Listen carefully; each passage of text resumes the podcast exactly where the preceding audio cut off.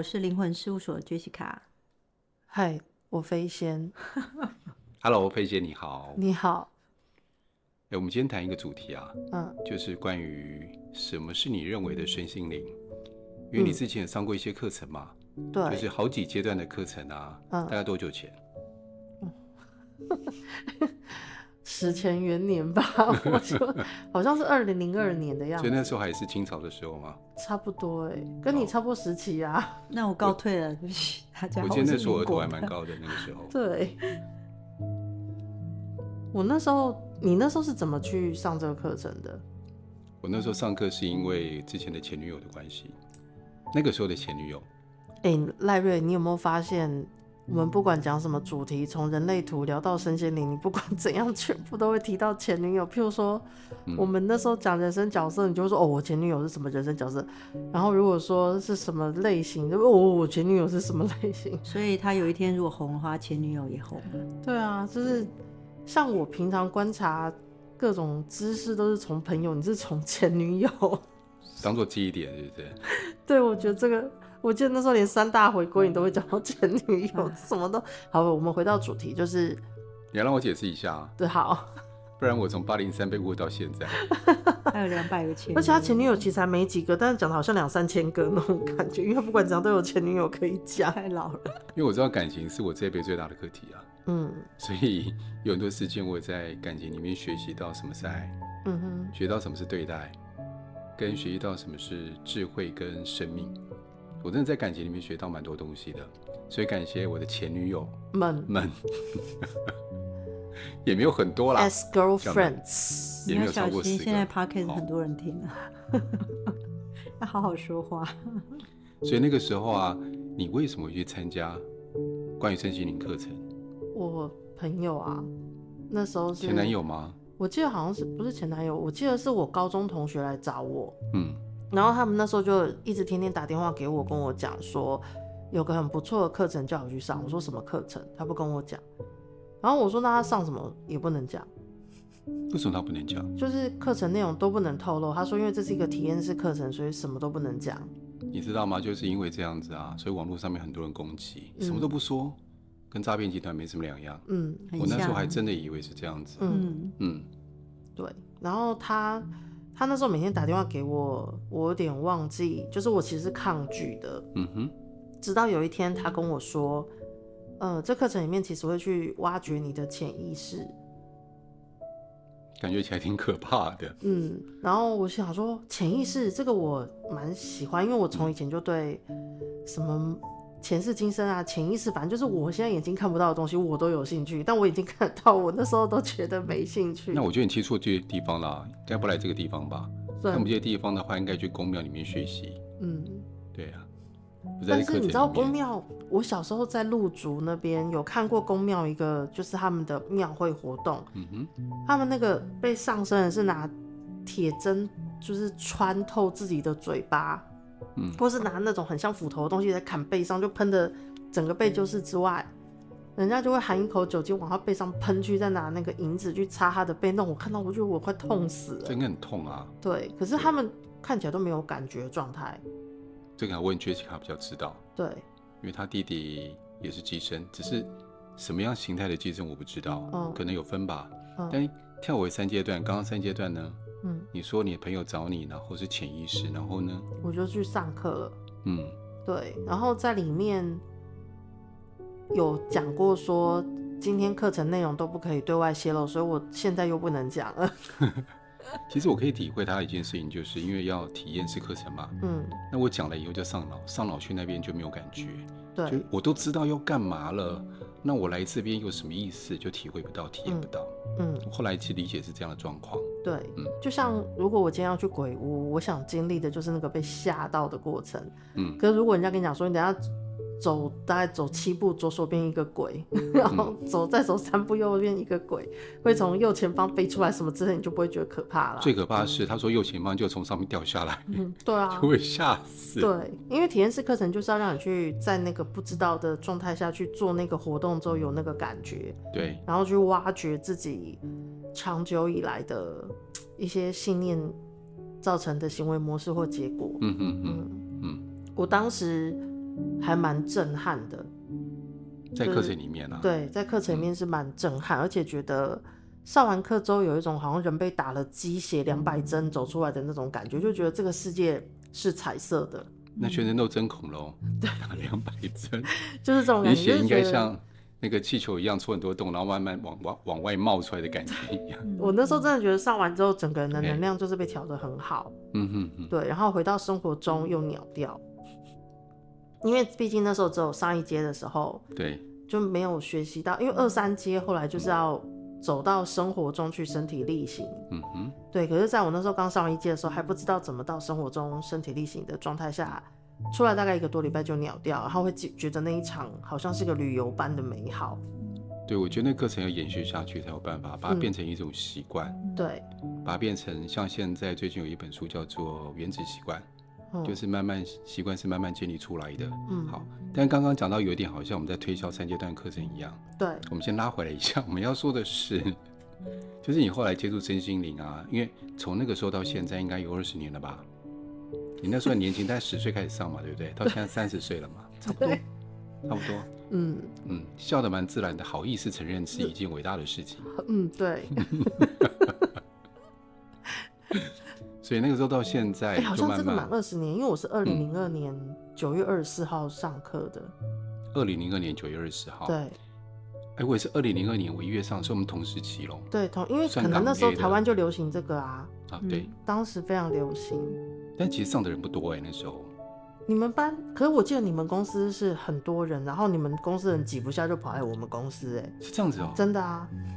你们那个，我记得我那班是两百七十几个人。我们班最多也才一百八十几。哦，那很惊人、欸。对。然后后来就是二三阶不大家都满班六十四嘛。对。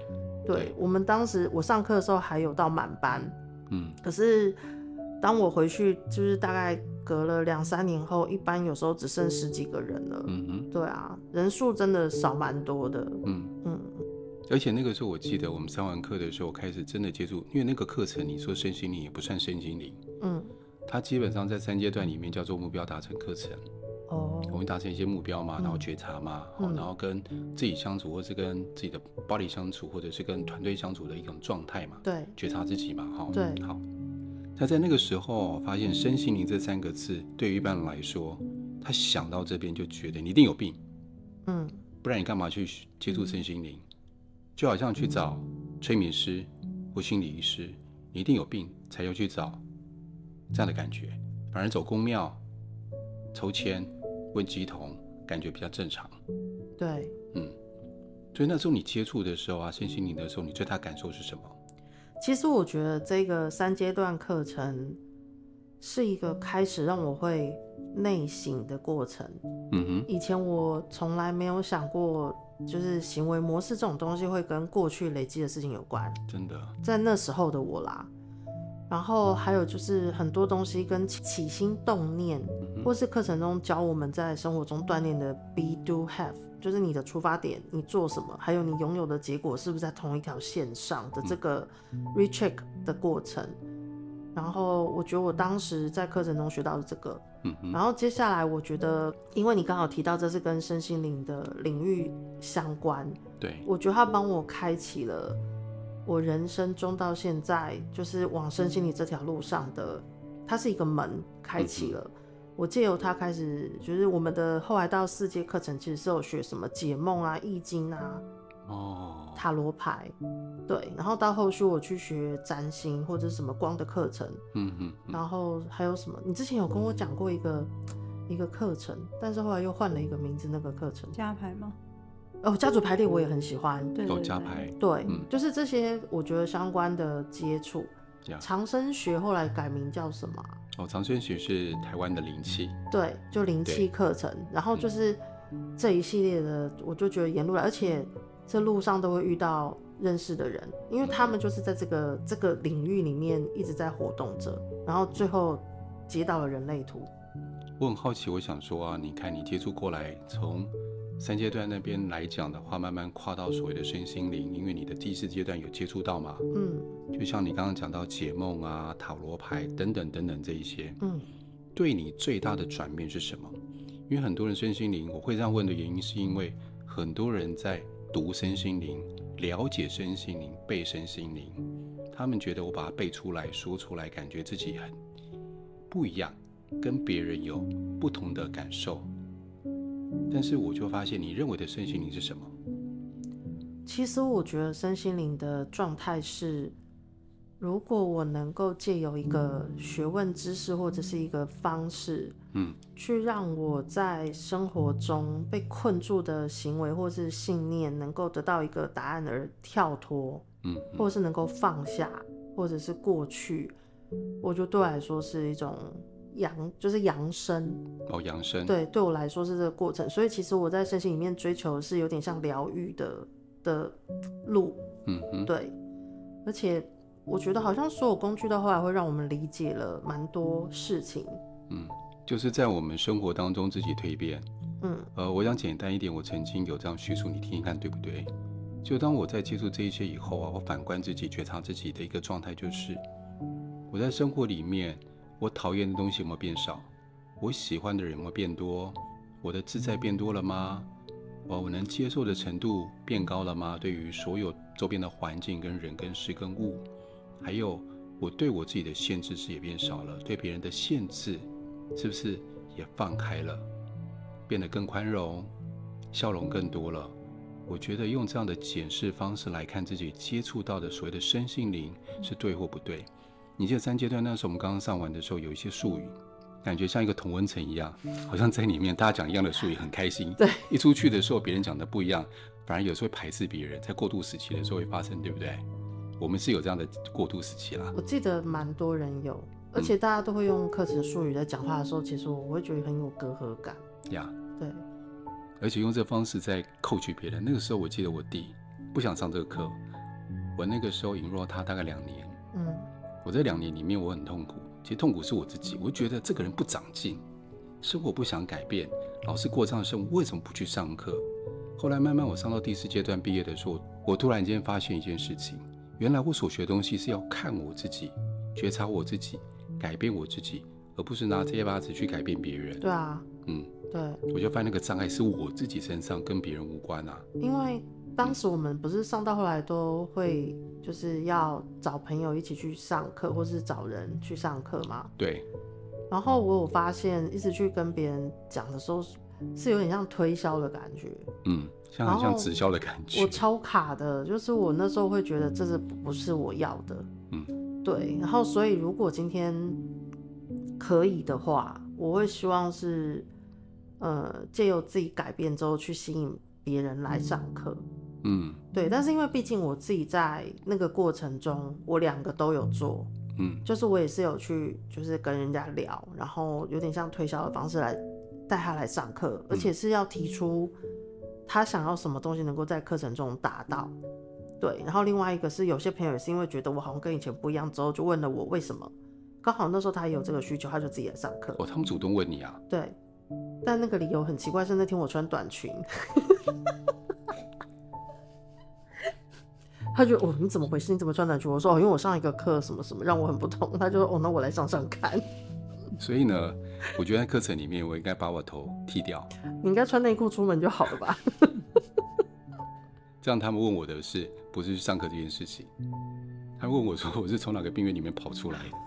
好，我另外问一个问题啊，你觉得什么是疗愈？因为这个问题很少人，其实我们常在提疗愈这两个字，嗯，其实很少人知道什么是疗愈的意思，到底疗愈是在疗愈什么？我自己啦，我每次只要遇到我觉得我会难过，或是放不下，或者是想到会痛的事情，然后当这一路上就是不管是哪一个课程，只要能够让我找到那个那个原因，或是解开那个点，或是让我不痛了，让我放下了，我就觉得对我来说是疗愈。嗯，放下什么感觉？如果因为你很会形容啊。你形容那个放下是什么样的感受，或是举个比较生活当中的例子，你会怎么举？其实像你刚刚在讲，呃，身心灵课程带来了很多事情，譬如说，你有没有觉得对于每呃讨厌的人变少，不喜欢的事变少等等的这些？对。然后其实那个背后都会有一个原因，才会让你有这样子的举动嘛？对。或是这样子的感受。嗯、可是当疗愈过程中，只要能够解到那个结，它就不痛了，没感觉了之后，那些事在发生，对你而言就像别的事情这样子，你无感。哦，它不会再牵动你什么，嗯、或者是不会让你觉得难过，或是痛，或是想躲开。嗯嗯嗯，对。然后，所以像你刚刚形容那些，我都会觉得那势必是你在这条路上有很多东西你放下了，或者是疗愈了，或是你看见了那个原因。对。所以你才不会有后之前的那个状态。我举个例子，你看是不是这样的感觉？嗯。脸书上面的好友，就是那个好友啊。以前我看到他的时候，或许我跟他有些过节，所以我看到他名字的时候，我心里会痛一下，划过去。我不会刻意划他，但是划过去的时候，心里会不舒服。嗯，当我真的被疗愈，我放下的时候，看到他的名字，我会变得没有感觉了，可以看着的，然后只变成一种回忆跟记忆，内心里面没有再有任何的不舒服的触动出来。嗯，这就是疗愈啊，有疗愈过后嘛。对，可是我觉得你。你这人很好哎，像我如果有朋友伤害我，会让我难过，我脸书就封锁他，不用疗愈，我就不会有感觉啊。嗯，这是一个好方法，我要学习。对，就不应该找麻烦。每一次放在那边看，自己有人被疗愈，然后每次一看，然后好像拿针扎自己一样。封锁他就好了。对，后来你看，我们那个时候二零零二年，身心灵基本上很多人认为那是一个有问题的一个学习方式。对。一直到二零一零年，我记得没有错的话，嗯，二零一零年开始，很多人愿意去接受什么叫做身心灵，嗯，开始各种尝试，所以很多东西换汤不换药嘛，嗯，对不对？嗯，那我们就不要说出来是哪一些。我有渐渐这种感觉，生活是一个小框框，嗯，身心灵是一个大框框，只在身心里面有更多的游戏方式，比如说灵气啊，家族排列，嗯，啊，完形啊，催眠也是啊，我叫催眠，催眠也是一种。对，各式各样的游乐场，然后呢，我就去这边玩一玩，那边玩一玩，觉得好棒，好棒的感觉。在里面提到的是一种 peace，平和、宁静、放下、臣服。嗯，然后有些人就讲得很高，在里面觉得被疗愈了，但是回到现实生活当中，洪流一冲，又什么都不是。我觉得那就是一种怪现象，感觉修身心灵好像修一个皮囊，另外一个新的皮囊。而且只有在教室里面的一个角色转换的感觉，对不对？对对对，嗯，感觉出来好像什么都完蛋了，什么都不见了。所以我就发现，不管任何课程里面，嗯，包括以前我们上的课程里面，很多人需要这样的光环，所以会不断不断不断不断一次好几年的回去带课程。哎，对，我要说，我不能说每个都是，但是有很多人需要这样的光环在里面被英雄。Yeah, 在里面是英雄，被崇拜、被尊敬。对呀，Yeah. 大家觉得他就是领袖。嗯，对。然后有一些人觉得好像我学身心特别了不起一样，跟别人不一样。嗯嗯，所以我觉得这是一个在刚刚接触身心灵或是接触这样课程有的一种状态。嗯，我说要过渡时期啦。如果两一两年、两三年还是这样子的话，那我就觉得问题有点大了。嗯，你觉得呢？我我们那时候也是有看到这样的事情，有些人在生活中工作也没有稳定，然后亲密关系也没有处理得很好啊。对。可是，呃，因为他习惯在生活中什么都是他在 coaching 别人，嗯，对。但是当他在那个回到那个领域里面的时候，其实他就是成为大家崇拜的那个英雄，嗯，因为他可以带大家找到那个方向，或是他的 coaching 方式可以让大家觉得我好像知道这条路在这个地方，嗯，对。所以我，我我那时候跟我同学们也有讨论过这件事情。有的人真的是没有停的一直回去带，但有的人其实在里面走得很鸟，但他生活中是非常成功的人呢。嗯，对，嗯嗯嗯，就是住了跟张忠谋同一区的那一种。哦，对，我们那时候有学员是这样子的，对，嗯。然后我，哎，你刚刚在讲这个，就让我想起来，其实，在身心里面，我好像还有学习到一个技能，关于聆听跟指引。哦，对，那个聆听是，嗯、因为以前我觉得听别人讲话，毕竟我头脑跟逻辑都空白，其实听完就忘了。嗯，我不知道那个脉络，或是不知道该听什么，所以时常在别人讲什么都会变耳边风。嗯哼嗯，然后在里面学习到的是聆听要怎么聆听，嗯，还有就是当今天一件事情到面前的时候。它的脉络，它的抽丝剥茧的这个过程，嗯，要如何去给指引，或者是往哪个方向去向内挖，嗯，这些我觉得在里面训练的蛮蛮熟练的，嗯，对。而且平常我发现我在跟你互动的时候，你不只会聆听以外，你很会问问题，嗯。就我本身教催眠，我教这一些身心灵课程的时候，我发现一个讲师最大的魅力跟最大的特质就是问对问题，嗯，然后给别人空间，用问问题来导引别人到他需要的方向去，让他自己找到答案。嗯，但我觉得这个部分你做的非常非常的好，就在里面受的训练，因为那时候，嗯，我有回去带了三次课程，嗯哼，然后在里面其实我发现。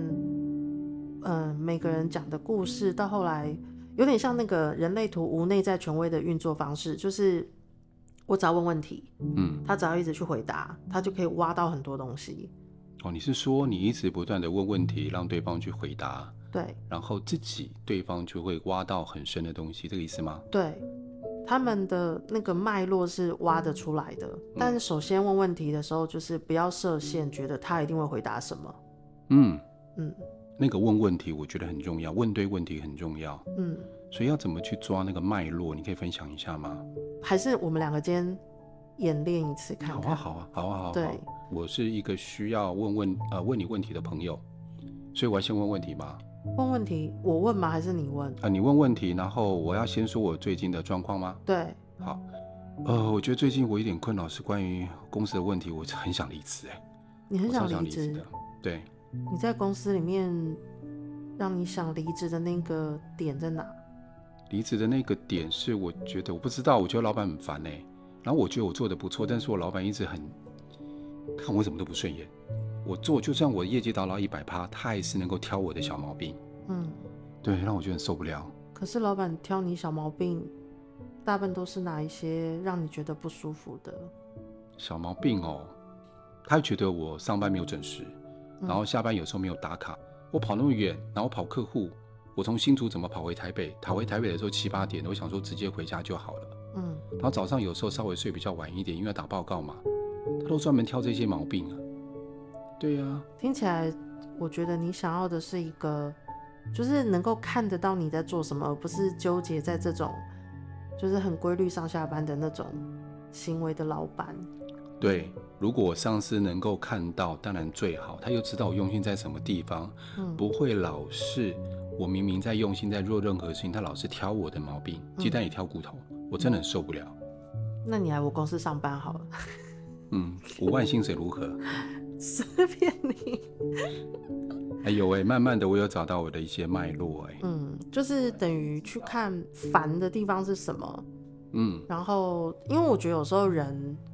抱怨的时候，或者是想要一个解决问题方式的时候，他讲的叙述方式是不同的。嗯，你刚刚其实只在抱怨说，你的老板只会看重一些鸡毛蒜皮的小事，但是你真正很努力拼的地方的那些表现，对公司有实质效益的，他却没有去鼓励你或是赞赏你。嗯，对。然后我觉得看到这一块，人家要下什么决定，他自己会去想，不用我讲。嗯我觉得第一个，你刚才听我讲的时候，我发现你的速度变慢了。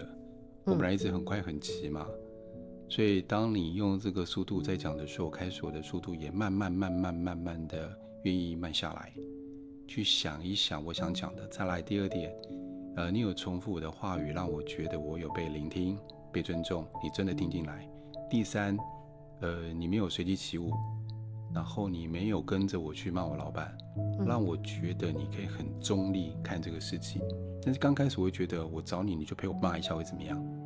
但是你没有，反而让后面让我觉得，哎，你的意见我或许可以听一下，我不是很确定，但是我愿意去听听看。对，我觉得有这样的一个状态在。嗯嗯，我通常会直接开骂，都是亲密关系。嗯，因为亲密关系没有办法解决。呀，Yeah. 他只要还在那个业障里面是出不来，所以我会就陪我朋友讲说，哦，你男朋友怎么不贴心？嗯嗯嗯，或者是啊，你老婆这样子，你体力还够吗？所以这个时候，你是当一个性评论家就对了。没有，我只会关心他们身体健康这一类的。哇哦，你真的好贴心哦。对对，跟医生的角色没什么两样。哎、欸，我们讲了这么久，但 Jessica 一直在旁边。哎、欸，对，他都没讲话，已经二十六分钟。对，我们一直不是，我想，我想说，我们直接聊到那个，就是关于身心灵这一块诈骗好了。哦，好啊，好啊，这样转会不会太硬了一点？所以我们讲稍微转顺顺一点。没有，我觉得你讲你们讲的这个是很多听众朋友会想知道的。嗯，因为在关系跟问事里面，嗯，其实是最常被问到的问题。嗯，然后刚才透过你们这两个对话，其实会让听众朋友会学到一件事，就是哦，原来不是只有工作，像刚才你们做了一个很简单的演绎嘛。其实你们两个之间，我听到的是你们在诉说一件事，什么叫聆听？嗯但没有聆听，通常是关系里面最主要的问题。对啊，对，我们不可能都认识的像飞仙这么好的女孩子，对不对？这么好的女孩子，对，这么好严谨正经的好女孩。等我妈出面就说死当可怜了。对，就是你没有办法要求你的另外一半是这样听听你说话，但也许我们可以先从自己来做到嘛。嗯，对。那通常箭头指向别人总是容易的，嗯、而且你们两个之间的演绎会让我想到一件事，因为我常常看到很多学过身心灵的这些事情。然后他可能学了很多的技巧，嗯，然后但是他不是对内向看向自己，他是对外 coach 别人，对，然后显示自己比别人多么不一样，或者是对你都没有，你没有，你没有做到什么，然后箭头都指向别人。我通常看到的是这个，对我来说，我看见的是我们叫知识障，就是它不再成为你可以运用的东西，包含看见自己，而是用在我压制别人的方式。嗯，对啊，所以有时候其实这个方式，像你刚才是用技巧更能懂对方，对，那个感觉其实是很舒服的。嗯哼嗯。Hello，我们时间差不多了，所以我们要跟听众朋友说个再见。再见。我们下次再聊聊关于你刚刚讲的身心灵诈骗，你觉得怎么样？好啊。好。好。那下次见喽。好，拜拜。好，拜拜。